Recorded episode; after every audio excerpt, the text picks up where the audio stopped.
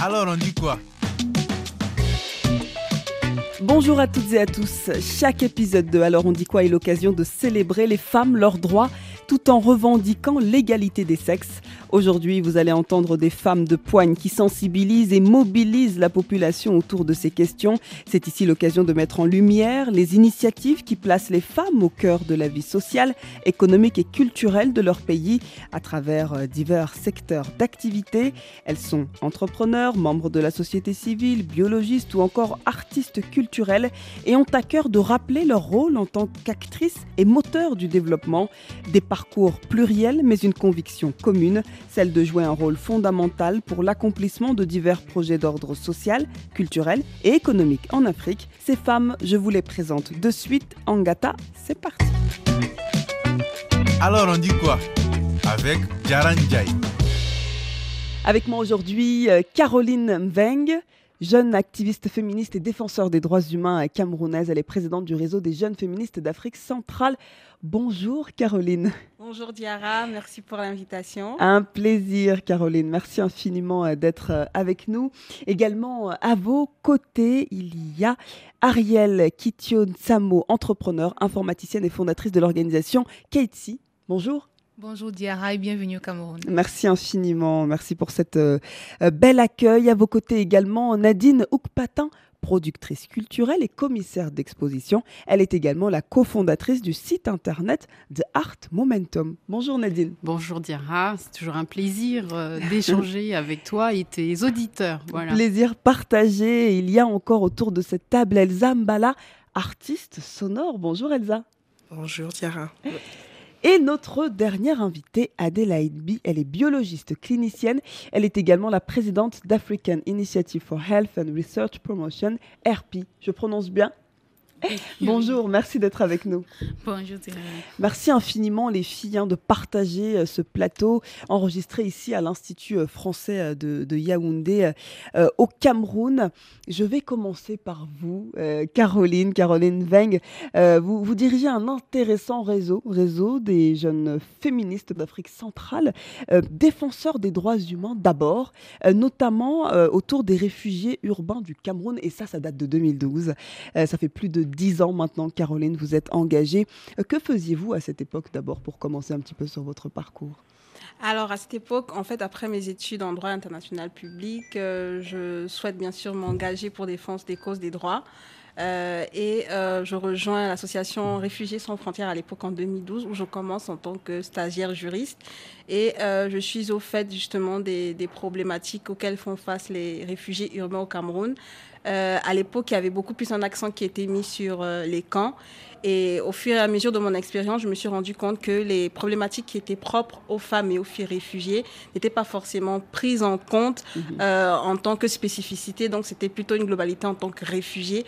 Et donc, j'ai commencé beaucoup plus à m'apesantir sur la question. Et c'est là que je me suis rendu compte qu'il y avait un énorme problème euh, de violence faite aux femmes et aux filles dans cette communauté. Mm. Et, donc, j'ai commencé aussi à ce moment-là à m'intéresser à la question des violences faites aux femmes. Et c'est à ce moment-là que j'ai euh, touché du doigt les questions qui sont liées au féminisme et que je, me suis intéressée à la question. on va revenir euh, sur ce brillant parcours, Caroline. Donc, vous avez travaillé sur les spécificités de ces femmes réfugiées ici au Cameroun. Quelles sont les discriminations dont elles sont victimes? Et surtout, décrivez-nous qui sont ces femmes.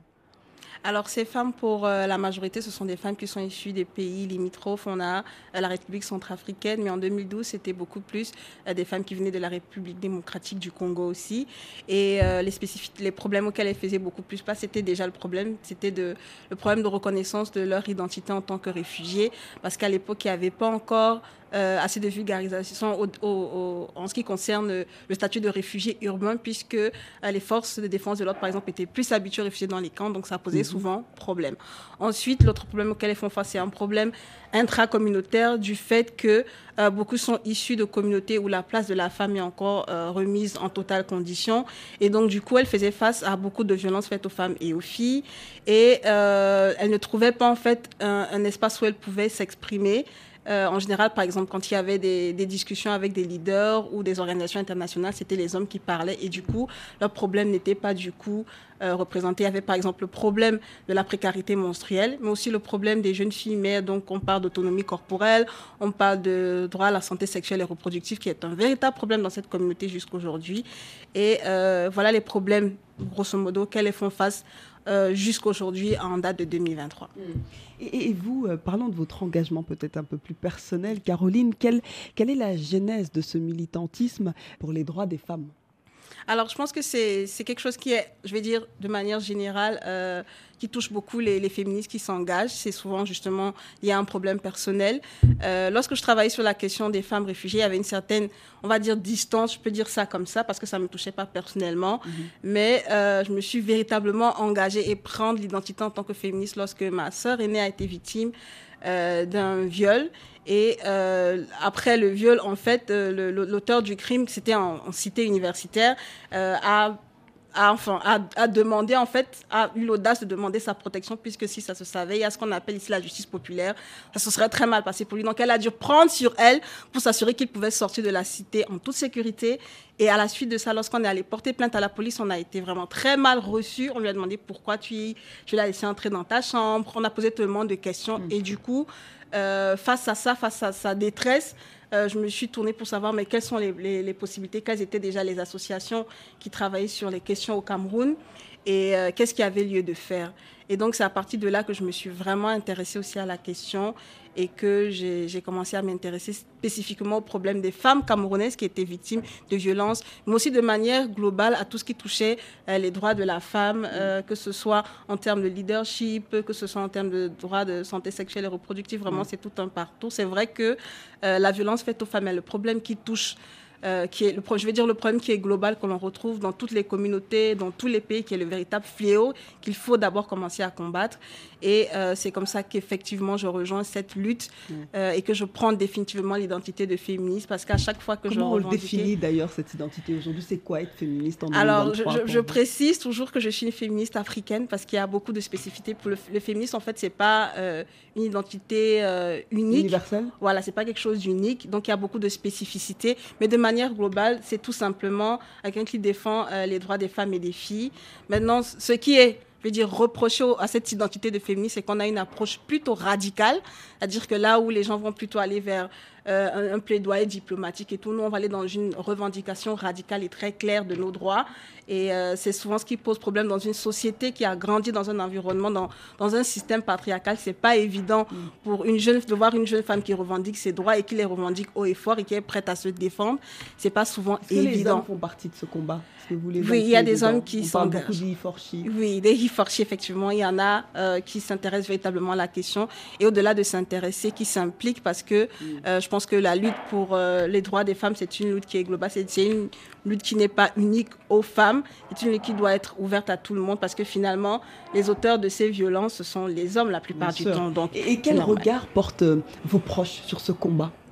Alors, au début, c'était euh, c'était pas évident.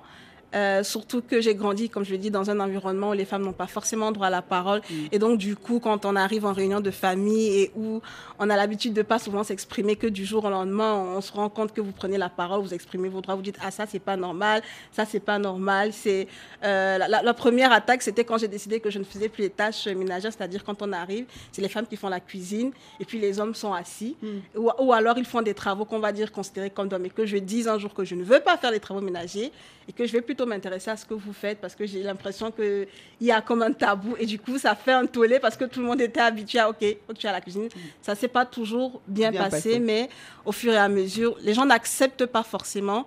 Mais de toute façon, j'impose le respect, je vais dire ça comme ça. Mmh. Donc même si tu n'acceptes pas, tu vas être quelque part obligé de me respecter parce que je ne vais pas me laisser faire. Par la force. Ça. Ouais, ouais. Vous présidez, je le disais tout à l'heure, Caroline, le réseau des jeunes féministes d'Afrique centrale. Alors, que revendique ce, ce réseau? Comment fonctionne-t-il? Et surtout, quelle est la particularité de ces femmes d'Afrique centrale? Alors, le réseau, en fait, euh, la, vision du réseau, c'est vraiment d'avoir une sous-région euh, qui est vraiment, qui devient de plus en plus égalitaire et qui va vraiment dans le respect des droits euh, de la femme et de la jeune fille, que ce soit sur le plan social, sur le plan économique, sur le plan sanitaire, sur le plan politique. Donc, le réseau, en fait, revendique clairement aussi euh, la place des jeunes femmes, des jeunes féministes aux sphères de décision, parce qu'on s'est rendu, compte que tout part au niveau de la décision. Et comme on n'est pas souvent amené à participer, du coup, les décisions qui sont prises souvent en amont euh, ne reflètent pas la réalité que nous vivons. Et donc, nous voulons pouvoir faire entendre nos voix pour que les réalités des femmes et des filles de notre sous-région soient prises en compte. Alors, on a créé un réseau spécifique à l'Afrique centrale parce qu'aussi on s'était rendu compte lors euh, du, du, forum Génération Égalité qui a eu lieu à Paris qu'on était beaucoup plus dans une perspective de Afrique francophone. Et on était noyé dans l'Afrique, euh, on était noyé par l'Afrique de l'Ouest. On sait très bien qu'en ce qui concerne le féminisme africain, les Sénégalaises ont le vent en poupe et on est très contente. Mais du coup, euh, les, les, problématiques qui étaient propres à notre sous-région et au pays étaient mmh. totalement effacées. Mmh. Et donc, c'est aussi pour ça qu'on est allé pour revendiquer cette place, cette place d'être euh, des jeunes féministes, mais qui viennent de l'Afrique centrale. Et quelles actions vous menez en place à travers ce réseau? Alors, principalement, nous utilisons d'abord le digital, parce que nous sommes dans ça différents va pays. à une autre ouais. de nos invités, Ariel. Exactement. Nous, nous, utilisons le digital, nous sommes sur les plateformes des réseaux sociaux pour déjà euh, amener la discussion parce qu'on s'est rendu compte que c'est ça. Euh, c'est un des véritables problèmes, c'était la discussion. Euh, nous nous servons aussi de nos plateformes justement pour dénoncer à beaucoup de cas euh, de violence qui sont, qui sont faites pour amener le sujet. Je pense qu'au Cameroun, enfin, il y a deux cas qui sont en train de faire écho en ce moment. C'est le cas d'une jeune dame qui a donné le somnifère à son bébé, une jeune fille de 20 ans, et qui allait en fait en soirée et qui est revenue le lendemain, le bébé était mort. Et une autre qui a, en se disputant avec le conjoint qui ne désirait plus être avec elle, a jeté le bébé dans un puits. Heureusement, il a pu être sauvé. Euh, tout en condamnant l'acte, ce qu'on essaie de dire aussi, c'est de dire qu'il y a un véritable problème avec les jeunes filles, mais il y a une charge mentale énorme et qu'il faut pouvoir prendre ça en considération aussi lorsque euh, il faut s'attaquer euh, aux actes qu'elles ont posés. Donc c'est un peu ces sujets-là qu'on essaie d'amener. C'est pas toujours évident parce que les gens ont tendance plutôt à voir ah oui le bébé il est innocent, il a été attaqué, mais on essaie aussi d'amener ce, ce débat-là. Donc ensuite à côté de ça, on mène aussi euh, des activités de plaidoyer, voilà auprès des, des, des institutions. On, on, est justement en, en train de travailler sur un sujet avec euh, euh, le ministère de la promotion de la femme et de la famille. Euh, et à côté de ça aussi, on essaie toujours d'être auprès des communautés parce qu'on est quand même encore dans, un, dans une sous-région où le taux de pénétration internet n'est pas très fort. Voilà, on va à la rencontre, on travaille aussi dans les, les, communautés rurales. Et je sais que vous insistez également sur un autre volet, c'est la participation politique des, des jeunes femmes. Exactement. Euh, pour, comment, comment elles peuvent changer les choses et, et surtout, vous faites la différence intéressante entre l'engagement politique qui est différent Exactement. En fait, on a constaté qu'il y a un désintérêt de toute façon de manière générale euh, en ce qui concerne les jeunes sur les questions des politiques, mais euh, ce désintérêt est un peu plus prononcé en ce qui concerne euh, les jeunes femmes. Déjà parce que elles ont le système fait en sorte qu'elles, dès l'enfance, elles n'ont pas été appelées à, à, à, à, prendre des décisions personnelles parfois sur leur propre vie, mmh. mais aussi le contexte de manière générale. Il y a la défiance envers les autorités qui font que les jeunes ne s'engagent pas forcément, notamment les jeunes femmes. Et donc aujourd'hui, l'une des, des, actions des réseaux, c'est justement de, d'encourager euh, la participation politique des jeunes femmes. Euh, on précise toujours en termes de jeunesse parce qu'on se rend compte quand même que même lorsqu'il faut, attaquer cette thématique de la participation politique des femmes, les jeunes femmes sont toujours un peu euh, mises à l'écart, même parfois au sein du mouvement féministe parce qu'on se dit qu'on est encore toute jeune, donc on a le temps. Euh, Pourtant, il y a des spécificités de la lutte pour les droits des femmes qui, avaient, qui étaient euh, prioritaires en 2000, qui ne sont absolument plus prioritaires en 2023 et que seuls des jeunes qui font face peuvent, euh, peuvent intervenir, sur, intervenir le sur ce sujet. Donc, Justement, une dernière question pour vous, Caroline, à 34 ans aujourd'hui. Vous avez euh, commencé à militer il y a 10 ans maintenant. Oui. Quelle évolution de cet activisme vous voyez aujourd'hui? Alors, je dirais qu'il y a une vraie évolution, en tout cas en ce qui concerne l'activisme féminin. Euh, on voit de plus en plus, moi je vois de plus en plus de jeunes filles et, et de plus en plus jeunes euh, qui s'intéressent euh, à la question des droits des femmes, qui s'intéressent aux divers sujets. Il y a la justice climatique, il y a la, le droit à la santé sexuelle et reproductive. Et ce qui est intéressant, c'est qu'à notre époque, on s'intéressait un peu à tout, on était obligé de s'intéresser un peu à tout. Mais aujourd'hui, les jeunes activistes qui s'intéressent à la question euh, essaient de, se de, de, de, prendre un axe spécifique, c'est-à-dire qu'elle peut travailler sur, je disais, la justice climatique, une autre peut travailler sur l'autonomisation des femmes, mm. qui permet d'avoir un plus, un plus fort impact. Mais euh, voilà, cet activisme, en fait, on est toujours dans la notion de activiste pour les droits des femmes, il y a encore cette peur euh, de, de, de l'identité de féministe à cause du contexte qui n'est pas, qui n'est pas très favorable. Mais très clairement, il y a, une, évolution. Une évolution, une belle évolution. Et on va voir d'autres acteurs dans quelques instants, d'autres actrices même dans quelques instants, euh, notamment euh, Adélaïde qui fait écho un petit peu à ce parcours autour de la santé des femmes ici au Cameroun. On écoute d'abord Blanche Bailey, Aimée.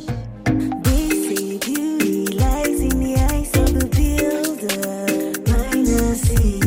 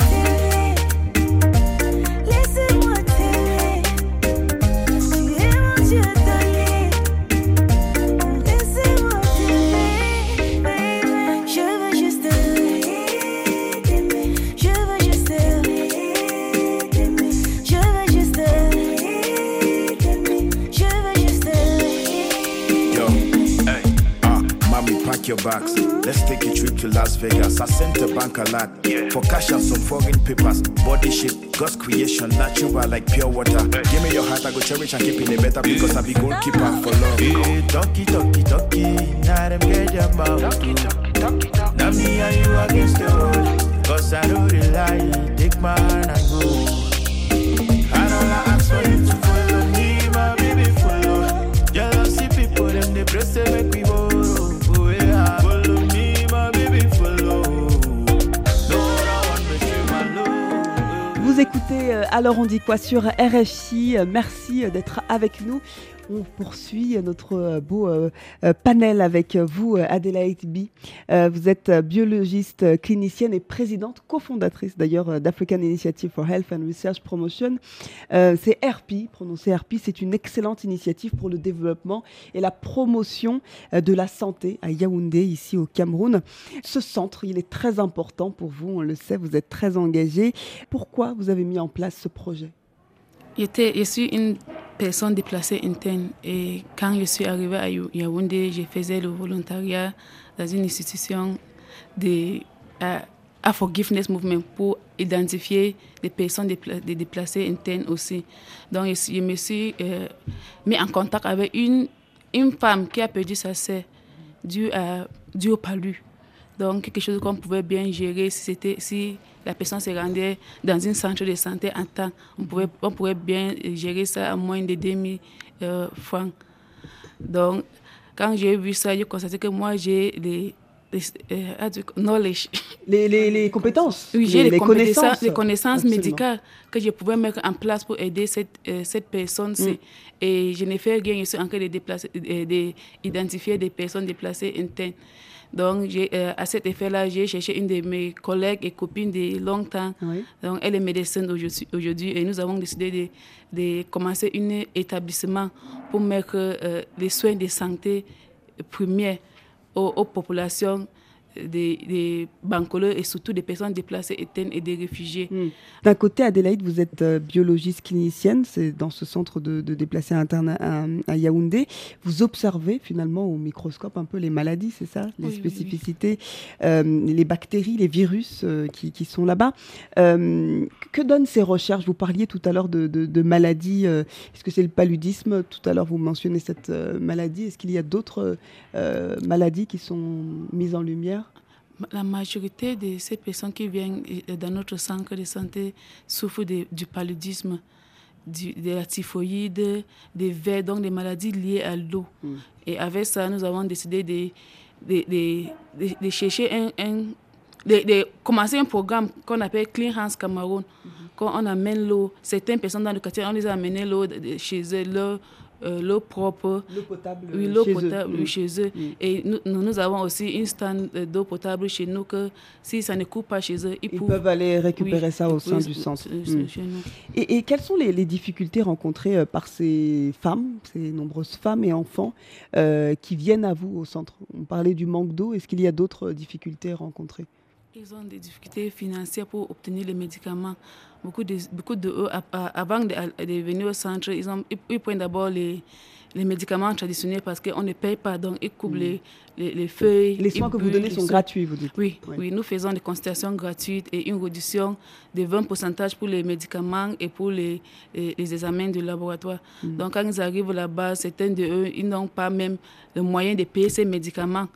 Donc, parfois, nous donnons ça comme un how do borrow, like lend. Oui, des prêts. Nous, nous donnons, nous donnons comme des prêts. Mm. Donc, ils reviennent après payer ce qu'ils ont fait. Donc, avec à, à beaucoup de trans. Mm. Donc, nous essayons de donner une réduction pour qu'on puisse re- remplacer les médicaments et aider une autre personne qui, qui sont dans les situations. Bien sûr. Comment, comment fonctionne le financement de ce centre, justement, Adélaïde? Oui, pour, pour ce centre, nous avons les donations personnelles. Donc, les individus viennent donner, certains viennent donner les médicaments, certains donnent euh, l'argent. Et nous avons ouvert ça à la population générale. Certains de eux viennent, après avoir Ah, consulté. ils Au-delà des réfugiés, il y a des, des, des, des, Oui. des- des habitants de, de Yaoundé qui viennent gens au centre. Qui viennent. Oui, puis quand nous, nous avons de très bons médecins là-bas. Nous avons des médecins qui travaillent euh, à l'hôpital euh, de Curie. Donc, ils viennent passer, ils viennent faire le volontariat là-bas Ah, parce donc, qu'ils il vont. y a beaucoup de bénévoles qui sont dans vos ressources Oui, humaines. oui, nous avons des bénévoles, mais ils ne, sont, ils, ils ne durent pas, puisque parfois on n'arrive pas à, à aller donner les transports. Donc certains viennent pendant seulement peut-être un mois et ils repartent. C'est- les autres viennent, c'est toujours comme ça que nous fonctionnons. Euh, une dernière question pour vous, euh, Adélaïde, puisqu'on parle justement de la condition des femmes. Euh, qu- quel message vous souhaitez lancer justement euh, pour, pour mettre la lumière sur cette importante problématique autour de la condition des femmes réfugiées qui viennent dans votre centre euh, au Cameroun?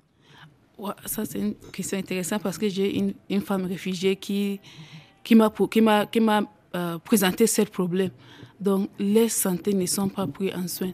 Donc, il y a seulement certains centres de santé ou bien certaines organisations qui donnent les, les consultations ou bien qui couvrent les, les soins de santé à, un pourcentage. Mais c'est seulement les enfants de 0 à 6 ans et les, les personnes âgées de- à partir de 60 ans et les, les, les femmes qui sont entre 6 ans et quand ils font quoi là? Donc, donc ils n'ont rien. Donc la femme, euh, la, la personne qui est venue en- se présenter là-bas, elle dit qu'elle elle cherche les connexions telles que nos connaissances, c'est que, euh, pour que tout le monde qui a des problèmes de santé puisse aller Avoir accès à- à ces à- soins, oui, quoi. à ces soins de santé. Donc, ce que je pourrais dire, c'est que, que nous pouvons faire l'accès de santé, surtout aux femmes. Parce que les femmes, c'est, c'est- c'est- moi, je pense que les femmes, ce sont les femmes qui gèrent presque tout. Oui. Parce que ce sont des femmes qui prennent l'initiative de, de suivre un enfant, des fois à ce que l'enfant devienne, la personne que l'enfant devient, des fois à ce que l'enfant a mangé, l'enfant est en bonne santé. Donc, nous, nous devons mettre les, les soins de santé à l'accès à ces femmes pour qu'ils ils puissent être en santé pour prendre soin des autres personnes. Même les maris, même les frères, c'est toujours les femmes qui sont au devant de prendre soin de la famille. Merci infiniment euh, pour ce euh, témoignage, c'est très important. On continue de parler des femmes. Oui, l'accès à une excellente santé euh, est, importante. Autre volet que notre invité pourra bien entendu apprécier, c'est Ariel Kitio Tsamo. Vous êtes entrepreneur justement, informaticienne et fondatrice de l'organisation euh, Katie et vous êtes une actrice majeure de l'écosystème euh, digital au Cameroun. Euh, Katie travaille sur les technologies pour une éducation de qualité, bien entendu, aux filles. On parle de santé, c'est important, et l'éducation aussi. Tout à fait. Euh, J'aime souvent le dire, la technologie, c'est un super pouvoir qui permet de créer des solutions et d'adresser des besoins dans n'importe quel domaine. Donc, que ce soit dans la lutte contre les violences, que ce soit pour l'accès euh, à l'éducation de qualité, l'accès aux soins de santé, la gouvernance inclusive. Donc, c'est vraiment un super pouvoir que tout le monde et toutes les femmes devraient avoir pour pouvoir euh, euh, adresser des problématiques et apporter une pierre à l'édifice global à l'échelle nationale et internationale. Alors, Katie, si on, va plus en profondeur de, cette, de cette structure, euh, propose quoi à toutes ces jeunes filles qui viennent à, à vous? Est-ce que c'est une organisation, on peut dire? Il y a deux Exactement. volets. hein, On a justement une, une- une- une casquette ONG puis une casquette entreprise. Et puis on travaille sur plusieurs programmes. Euh, je vais essayer d'en détailler quelques-uns. Mhm. Donc, on a un programme phare actuellement qui s'appelle Tech Human Factory Mhm. et qui fait justement face à la triple discrimination que font les, dont sont victimes les femmes de statut du numérique. Donc, la première discrimination, c'est en amont parce qu'aujourd'hui, les métiers de la technologie sont encore considérés comme les male dominants, dans les métiers des hommes. Donc, c'est pas facile d'avoir accès aux compétences dans ces secteurs d'activité-là. Au Cameroun, on a moins de 18% des professionnels de IT qui sont des femmes. La seconde discrimination, c'est lorsqu'elles veulent aller dans le marché de l'emploi. Parce qu'il y a encore beaucoup de recruteurs aujourd'hui qui imposent de pas tomber enceinte dans les métiers du numérique parce que c'est très prenant, Mhm. qui imposent des conditions qui ne sont pas forcément très adéquates avec euh, le, le cycle de la femme. Quand on sait que même dans la technologie, elle peut travailler à distance, elle peut travailler de la maison, elle peut être en train de tourner sa sauce et en train de répondre à un email. Donc normalement, ça devrait être plutôt un atout pour les femmes. Et la troisième discrimination, c'est lors de l'accès au financement. Donc Tech Human Factory vient donc créer un écosystème qui crée une industrie locale, donc qui forme, qui emploie et qui facilite l'inclusion financière des femmes dans le secteur du numérique. Donc par exemple, cette année, si nous avons formé 179 femmes qui viennent des 10 régions du Cameroun, âgées de 18 à 35 ans, dans les métiers du numérique, donc principalement tout ce qui est art numérique, donc concrètement... Euh, euh, conception graphique, animation de d 3D, euh, packaging, etc. Euh, le second parcours qu'on leur a offert, c'est le parcours de développement web, donc tout ce qui est développement d'applications mobiles et web, comme des sites web pour des dénonciations anonymes pour les violences basées sur le genre, comme des plateformes d'éducation inclusive pour les enfants handicapés et tout. Et puis un troisième parcours qui est un parcours qui a le vent en poupe, mais qui malheureusement n'est pas encore très bien compris, mais pourtant très nécessaire pour les administrations civiles, même la société civile, qui est data science, c'est-à-dire concrètement comment utiliser les outils et les méthodes pour pouvoir mieux collecter, traiter les données pour améliorer la prise des décisions dans n'importe quel domaine. Donc aujourd'hui, les jeunes femmes qu'on a formées, qui étaient pour la plupart soit sans emploi, soit en sous-emploi, ont été toutes insérées. Donc je peux Ah, donc, citer... on peut parler aussi de reconversion Tout à professionnelle. fait. On avait des femmes en reconversion professionnelle. Typiquement, 75% des femmes qui sont venues avaient au moins une licence, mais étaient sans emploi. Donc, vous avez un master 2 en urbanisme qui faisait un callbox, euh, une licence euh, en architecture qui faisait, euh, qui vendait, euh, comment on appelle ça? Les beignets le soir Ouais. et qui aujourd'hui à la Banque mondiale. Ah, Donc on a des jeunes qu'on a placés à la Banque mondiale, à UNICEF, à la GIZ, Mhm. dans des entreprises allemandes, éthiopiennes, congolaises, et qui aujourd'hui arrivent donc à générer des revenus autant pour elles-mêmes que pour leur, leur, leur, leur famille. Maintenant, à côté du fait de les placer, de leur trouver de l'emploi, il y a un gros côté qui est sur l'entrepreneuriat, c'est-à-dire leur dit, parce que chacune d'entre elles a une sorte de voix en elle qui les appelle, comme toutes mes sœurs qui sont sur le plateau, elles veulent créer des entreprises. Et le numérique est justement donc un des outils qui parfois leur permet de démarrer sans gros financement. Ouais, donc absolument. typiquement aujourd'hui, pour, je prends ma, ma sœur qui, est, qui fait dans, le- dans le domaine de l'art, Ouais. euh, il y a des jeunes filles qui m'ont vu, qui m'ont dit qu'elles voulaient euh, créer une galerie. Elles avaient des budgets à des millions, des millions de francs CFA, alors qu'elles auraient pu commencer par un site web Mm. où on fait des galeries virtuelles. Donc c'est pour démontrer un peu que grâce à la technologie, on les aide également dans leur parcours entrepreneurial et on leur infuse des compétences, un peu de soft skills, parce qu'il faut le dire aujourd'hui, dans le top 10 euh, des skills qui sont demandés en 2025 par le World Economic Forum, c'est tout ce qui est pensée analytique, pensée critique, Mhm. euh, résolution de problèmes, entrepreneuriat, leadership. Donc, c'est également des compétences qu'on leur infuse J'ai lu en faisant des recherches pour cette émission, d'ici à 2030, il y a 230 millions d'emplois en Afrique subsaharienne qui nécessiteront des compétences numériques. C'est dire le boulevard finalement qui est offert et, et- et- et cette, euh, cette belle initiative de Tech Human Factory répond euh, grandement à ce, à ce- grandement à ce et, gap. et même pas assez parce qu'aujourd'hui on n'a pas on, on a pris 179 mais on avait on a répondu qu'à moins de 11% de la demande. Ah on a des jeunes qui nous écrivent du Gabon de enfin de la sous-région qui veulent participer au programme parce qu'il faut le dire c'est un programme sur bourse. C'est un programme d'excellence. donc il y a eu un processus de tri de sélection justement des femmes dans les situations compliquées mais qui avaient vraiment cette volonté là Mm. d'utiliser le numérique pour changer leur- leurs conditions. Et donc, euh, effectivement, euh, il faut former en masse parce que l'éducation n'est pas une question de luxe, c'est une question de droit fondamental. Et l'alphabétisme numérique aujourd'hui, on le sait, ça compte parmi les, les critères d'analphabétisme dans le monde entier. Donc, et j'aime souvent le dire, ce qui est très beau avec la technologie, c'est que c'est pas un métier où il faut être barbu, il faut être musclé, il faut, moi je fais mon vernis, je tape mes codes pour euh, quelqu'un en France ou n'importe où. Donc c'est très sexy, c'est glamour aussi. Donc c'est vraiment C'est les qu'il faut vendre aujourd'hui. C'est Ce qui est intéressant, c'est que vous l'inculquez également à travers d'autres supports, les BD. Vu que vous avez sorti une BD, une bande dessinée pour l'inclusion des jeunes filles. Tout à fait, parce que on travaille avec des, on a des programmes de formation professionnelle comme Tech Factory, mais on travaille surtout à la base avec les enfants, avec les jeunes filles. L'idée étant de leur dire que il faut grandir avec une nouvelle façon de voir la technologie, pas comme une chose importée des- d'autres pays, mais comme un outil euh, qu'on peut utiliser au quotidien. Donc, par exemple, euh, on a créé donc cette bande dessinée là qui s'appelle Inca, et l'idée ici c'est de véhiculer les messages de l'entrepreneuriat, du courage, de la résilience, de la créativité, de l'innovation de technologie, mais avec un format ludique qui est également basé une fois de plus sur l'art graphique, dont le numérique. Donc l'idée ici, c'est de raconter l'histoire d'une jeune fille qui est muette et qui est frustrée par le fait qu'elle n'arrive pas à communiquer avec son environnement. Donc elle décide donc de créer des gadgets technologiques donc, qui vont permettre de communiquer le langage dessiné avec son environnement. Donc ici, on démontre tous les challenges, toutes les aptitudes et toutes les compétences qu'elle va devoir déployer pour résoudre ce projet-là, sachant que la, elle est un peu le, le stéréotype de ce qui ne marche pas. Une jeune fille africaine dans la tech qui est noire et qui veut faire dans l'innovation. Voilà. Mais ce qui est intéressant, c'est que euh, c'est un message d'espoir et de dire qu'au fond, il y a des aptitudes et des compétences que tout le monde peut développer, peu importe son défaut, sa différence, qui peut lui permettre après de créer une solution pour lui-même et son environnement. Juste avant de faire une petite pause musicale, j'aimerais euh, peut-être que vous, vous, vous- vous nous disiez, euh, vous, euh, Ariel, que retenir du pouvoir du digital par la femme? Vous avez commencé d'ailleurs cette interview en parlant de la magie de ce secteur. Je dirais que c'est un, enfin, le digital est universel et transversal.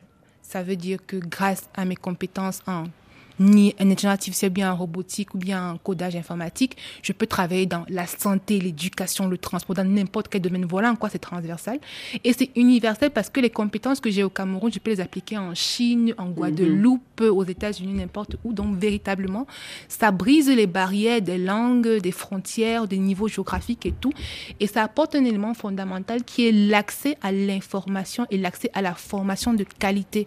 Parce qu'il faut le dire, et j'insiste vraiment à mes sœurs aujourd'hui, c'est que il faut investir sur l'apprentissage autonome. Parce que plus les technologies arrivent, plus il va falloir apprendre au quotidien et se recycler tous les jours. Et c'est également ça le pouvoir de la technologie. Donc, les filles, n'hésitez pas, c'est votre super pouvoir, il faut vous dans- Le message est lancé. On continue de parler euh, euh, de, de- de culture dans quelques instants euh, avec euh, vous, Nadine et Elsa. On écoute Libianca, People, Check on Me. I've been for the past five days. Did you check on me? Now did you look for me? I walked in the room, eyes are red, and I don't smoke banga.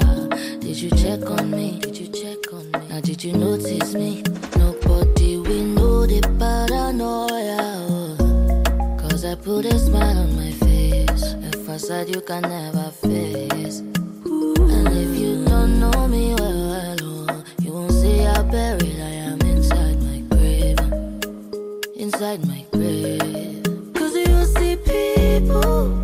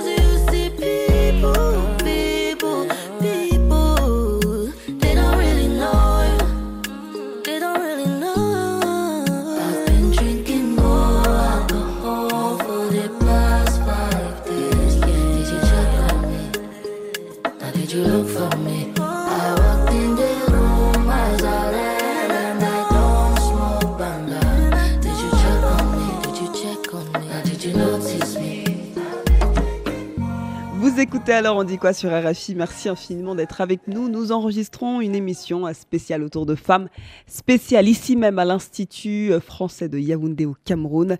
Et parmi ces femmes spéciales, il y a vous, Nadine Oukpatin. Merci infiniment d'être avec nous. Vous êtes productrice culturelle et commissaire d'exposition. Vous êtes également la cofondatrice euh, d'une belle plateforme qui s'appelle Art Momentum. Dites-nous ce que contient justement cette plateforme. Merci encore euh, pour l'invitation. Euh, The Art Momentum, c'est une plateforme digitale qui va mettre en avant les voies euh, artistiques, culturelles et critiques en provenance d'Afrique et des diasporas. Voilà, donc euh, la plateforme existe depuis plusieurs années Mhm. et euh, au-delà de la plateforme, on insiste aussi euh, pour euh, produire des publications parce qu'on estime que le digital c'est très important, n'est-ce pas Ariel voilà, petit clin d'œil à. Voilà, mais euh, et plutôt euh, également le, le papier. Le papier reste euh, essentiel. Les artistes ont besoin euh, d'être mis en, en valeur. c'est vrai sur les plateformes, mais ils ont aussi besoin. on a on a besoin d'archives. On a besoin de pouvoir avoir touché encore du papier et avoir ces formats-là sous forme de d'art paper, comme on dit, qui vont être par exemple diffusés sur des foires dédiées à l'art contemporain africain ou alors euh, des catalogues ou euh, des publications dédiées euh, selon, euh, selon les besoins. Hmm. Nadine, vous vous concevez des projets en rapport avec les scènes artistiques et culturelles en provenance d'Afrique et des diasporas sur le continent et partout dans le monde. C'est ça qui est très intéressant. Et ce que je voulais vraiment aborder ici avec vous, c'est ce côté de la visibilité des femmes artistes dans le monde à travers le projet notamment Memoria. Oui, euh, bah, c'est un, c'est un, un constat, hein, quel que soit le domaine. Euh, les femmes sont toujours moins visibles. Elles sont là, mais, euh, mais invisibilisées. Elles font, euh, elles pensent et elles produisent. Mais encore une fois, et dans le domaine de l'art, c'est euh, c'est la même chose. Même si on sait aujourd'hui que dans ce, sur ce secteur-là, il y a tout de même beaucoup de femmes qui sont euh, très actives, des commissaires d'exposition, euh, des galeristes. Donc, Africaines. africaines qui, qui sont actives en Afrique ou dans les diasporas. Mhm. Et au niveau des artistes, tout de même, il y a, y a- y a beaucoup d'artistes femmes qui produisent et qui sont actives. Mais faites le test, hein, si vous demandez euh, à une personne euh, qui, va, qui va vous dire qu'elle adore l'art, Oui. vous lui demandez de, de lui, de citer deux noms d'artistes africaines.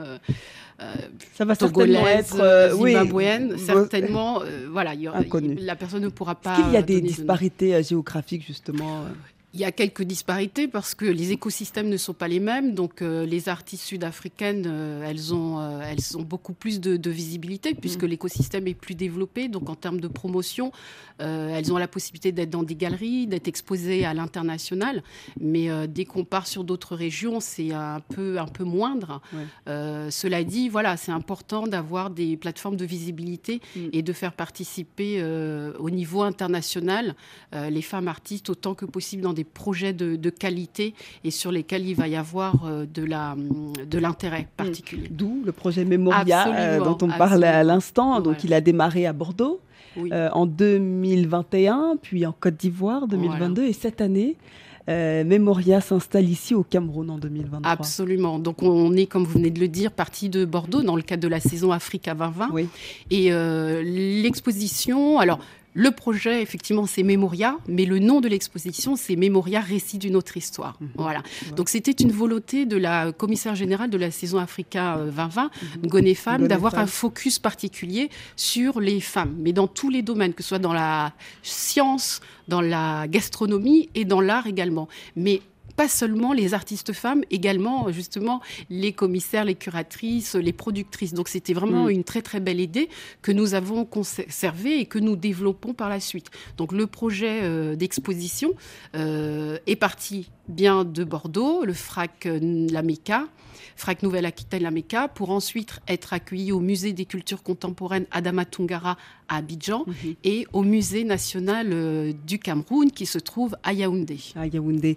Et ce qui est intéressant, c'est cette particularité des, des résidences, euh, des résidences de création installées à côté de ces, euh, de ces expositions. Absolument. À chaque fois qu'on fait une, une escale, on essaye d'avoir euh, bah, déjà un programme de médiation euh, particulier et aussi, on va dire, une spécificité à chaque fois. Donc, à Abidjan, la spécificité, c'est que avec un de nos partenaires, la Société Générale Côte d'Ivoire, nous avons lancé un prix découverte jeune talent qui a été remis à l'une des artistes sélectionnées euh, de l'exposition Mémoria Abidjan. Et en l'occurrence, c'est Karine Manson qui a donc gagné une résidence de trois mois euh, à la fondation Tamimiele Amsterdam.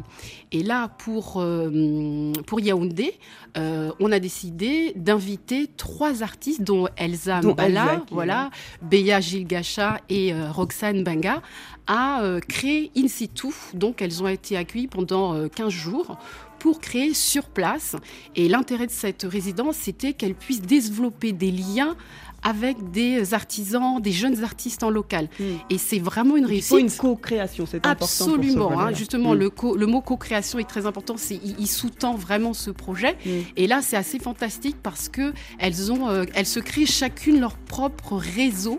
Et c'est vraiment magnifique. On a hâte de voir les œuvres Bah, terminées. justement, on que- va écouter un, un petit extrait euh, euh, d'Elsa Mbala, euh, Edding Iné. La douleur est si profonde, pourtant le mal est si superficiel. Qu'il aurait cru un jour vivre dans un monde où le sang d'autrui est versé de manière si futile. Et l'enjeu justifie tous les moyens. Mes paroles prétendent plus qu'elles n'en révèlent. À bout de souffle, à cœur ouvert. La vérité semble toujours trop simplifiée. Entre vos dits, nous recherchons les nuances du non-dit pour mieux recomposer le chant sans voix de l'histoire. En vain, nous avons succombé aux mille pleurs de vos pages blanches, contraints de répéter sans cesse les contes. Elsa, Elsa, vous avez entendu à l'instant euh, euh, Nadine qui nous parlait euh, de, des trois artistes dont vous faites partie au sein de cette résidence de, de création. Vous êtes musicienne de base, votre travail tourne autour du son. On vient d'écouter un petit extrait à l'instant. Dites-nous en plus. Alors, Edingine, c'est euh, quand on traduit en langue étonne, mon père est étonne, ça veut dire l'amour est là. Et euh, je, je quitte le Cameroun quand j'ai 10 ans, je vis en Allemagne et je reviens de 2012 à 2017 y vivre et euh, il y a extrêmement des difficultés. Il y a beaucoup de choses que je ne connaissais pas, que je croyais connaître, que je dois réapprendre. Et euh, pendant cette période de transformation, vraiment, j'ai dû vraiment puiser dans l'amour pour pouvoir rester plus longtemps. Parce qu'il y avait ce désir de ne d'apprendre qu'est-ce qui est ma culture, d'où je viens. Mais il y avait aussi toutes ces difficultés de sexisme extrême, surtout dans les milieux de musique, milieux culturels, mais aussi euh, juste dans la vie de tous les jours, euh, les demandes qui sont faites aux filles par rapport aux garçons. on en a parlé à l'instant euh, tout à l'heure. Exactement, dont je reviens dans ça en fait. Et il y a des douleurs qui, qui naissent, qui se créent, et euh, je dois vraiment puiser dans l'amour. Donc j'ai créé un hippie pendant cette période qui s'intitule Edingine, dans Mm. le morceau qu'on a. Et, donc dans cette EP, un- vous avez créé une, une installation sonore, si je résume bien. Euh, c'est une expérience inédite un peu où euh, vous, vous retravaillez des archives sonores. Comment ça marche ce, ce- ce- ce travail de, de, de- de musique à base de, d'archives sonores? Alors, c'est un travail qui a commencé justement dans cette période quand je reviens m'installer au Cameroun. J'avais du temps, je vivais dans la maison de ma mère, donc j'avais pas des grands coûts. C'était aussi ça, cet avantage. Donc, je prends ça comme euh, possibilité de m'approprier tous mes outils. Je jouais déjà à la guitare avant, mais je décide d'apprendre Ableton sur Internet, euh, de faire des cours. Euh, Ableton, c'est un programme de musique. Euh, donc, euh, je deviens productrice, je voudrais enregistrer mes morceaux. Dans ces périodes de recherche aussi, je découvre que, en fait, je connais pas vraiment ma culture parce que je veux jouer des rythmes euh, Betty, euh, des rythmes euh, de Bikutsi et j'y arrive pas.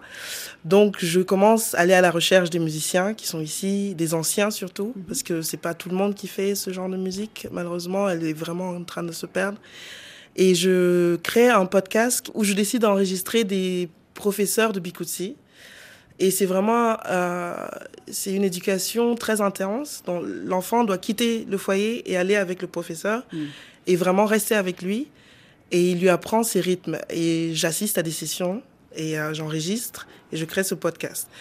Euh, et je découvre en fait que non seulement cette culture elle est en train de mourir, mais en plus, en Europe, il y a des enregistrements.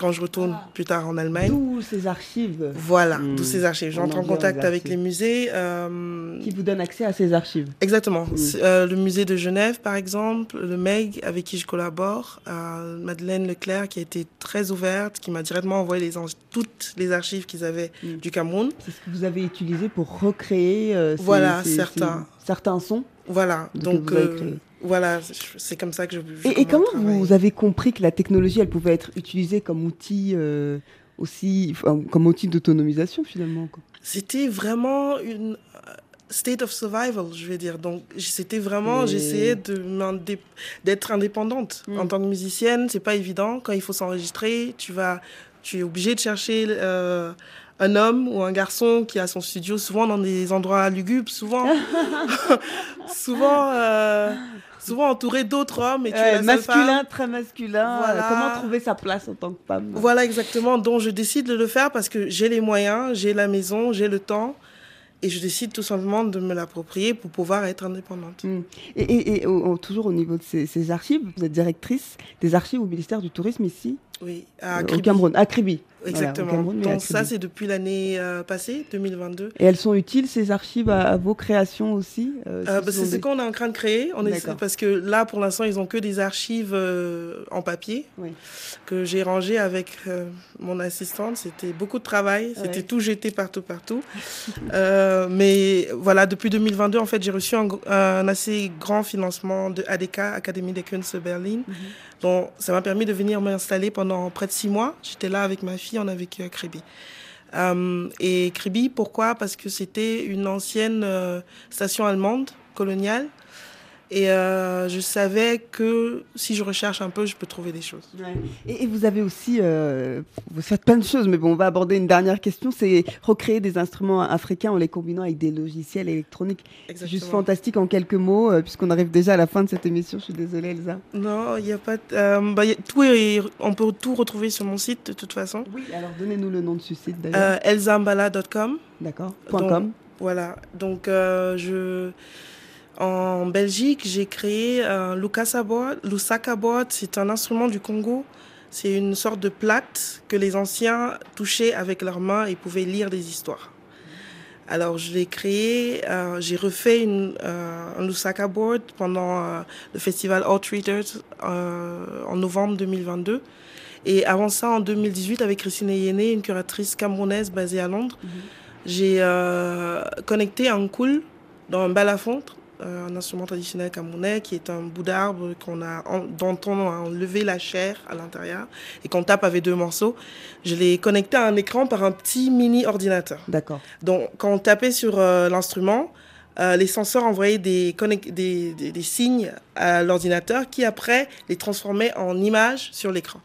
Et euh, Wow. donc, c'était un peu... Voilà la technologie pour la musique. Ça, c'était euh, Oui. un clin d'œil. J'ai beaucoup appris aussi dans, les péri- dans ma période ici. J'ai beaucoup, je suis beaucoup allée dans le côté anglophone, justement, parce qu'ils étaient très avancés à ce niveau-là. D'accord. euh, pour apprendre certains lo- logiciels. Et voilà, donc c'était un peu cette idée de, au lieu de lire une partition et jouer l'instrument, on joue l'instrument et on crée une partition. Mm. Elsa, merci infiniment. Merci à toutes les filles. Elsa, Ariel, Nadine, Caroline, Adélaïde, merci infiniment. C'est déjà la fin de cette émission. Ça passe tellement vite, je suis navrée. Euh, néanmoins, euh, on a été ravis d'écouter vos parcours euh, qui sont très enrichissants et inspirants pour toutes les filles qui nous écoutent. Merci infiniment à l'Institut français qui nous a permis d'organiser cette émission. Mention spéciale à Anaïs et Camille qui m'ont beaucoup aidé dans la réalisation de cet épisode. Merci à l'équipe Beverly, Guillaume, Ablaïgay, Oubnon, Hagongol. À bientôt.